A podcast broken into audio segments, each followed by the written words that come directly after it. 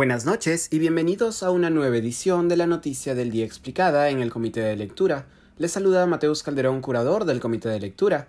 Hoy la Comisión de Constitución del Congreso envió al archivo el proyecto de ley del Ejecutivo que buscaba una reforma constitucional con miras a una nueva constitución a pesar de que la propuesta de un proceso constituyente que desemboque en una nueva constitución había sido una de las propuestas bandera de la plataforma de Pedro Castillo, esta medida había sido progresivamente dejada de lado por los diferentes gabinetes del mandatario. No obstante, la situación de crisis y protesta social generalizada de las últimas semanas, que incluyó varias huelgas de transportistas, campesinos y ganaderos, y el paulatino descenso en las encuestas de aprobación de gestión, pareció motivar a Pedro Castillo a presentar una propuesta de reforma constitucional. El proyecto de ley, anunciado durante un consejo descentralizado en Cusco, buscaba una reforma que autorizase el cambio constitucional a través de una asamblea constituyente, el primer ministro Aníbal Torres acudió al Congreso a justificar la presentación del proyecto. De acuerdo con Torres, cito, es absolutamente falso que no se requiere una nueva constitución para que el pueblo también coma, porque ahí se debe eliminar las malas maniobras en el campo económico. La propuesta, no obstante, ha coincidido también con los resultados de las últimas encuestas respecto de la necesidad de insistir en una nueva constitución. De acuerdo a CPI, solo el 24% de los peruanos se inclina por esta postura.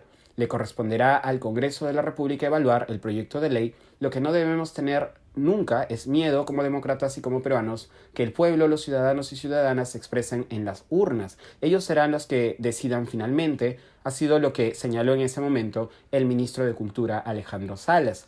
Hoy, en sesión de la Comisión de Constitución, el proyecto de ley fue, no obstante, rechazado. El dictamen de archivo, elaborado por la presidenta de la comisión, Patricia Juárez, contó con 11 votos a favor y 6 votos en contra. La comisión encontró errores de forma y de fondo en la propuesta del Ejecutivo y señaló que éste busca realizar un, cito, referéndum consultivo que no existe en la legislación nacional. Tras el archivamiento de la propuesta, el primer ministro Torres ha señalado que, cito, el proyecto presentado para que se realice un referéndum, para que el pueblo diga sí o no a una asamblea constituyente, estaba en el campo del Congreso. El Congreso ya resolvió, ya se pronunció y, por, y eso, por supuesto, termina allí.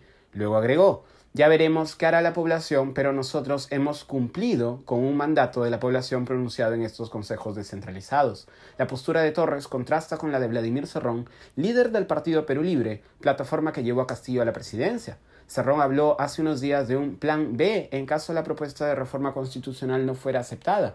Aquí lo estoy citando. Si es que el Congreso pierde la oportunidad de aprobar un proyecto de ley que promueve un debate y una polémica de la Asamblea Constituyente, el partido y su bancada han propuesto un plan B que definitivamente tiene que ver con el Congreso de la República.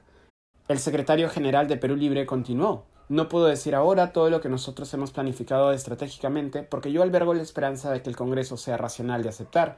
No hay ninguna amenaza en la política y en la cirugía, hay que ir con un plan A y un plan B. Uno no puede ir huérfano con un solo plan, aunque aclaró también que es probable que el cierre del Congreso no sea el camino. Es un plan estratégico que no puedo revelar y eso tiene su momento. Eso ha sido todo por hoy. Volveremos el lunes con más información. Se despide Mateus Calderón. Que tengan un buen fin de semana.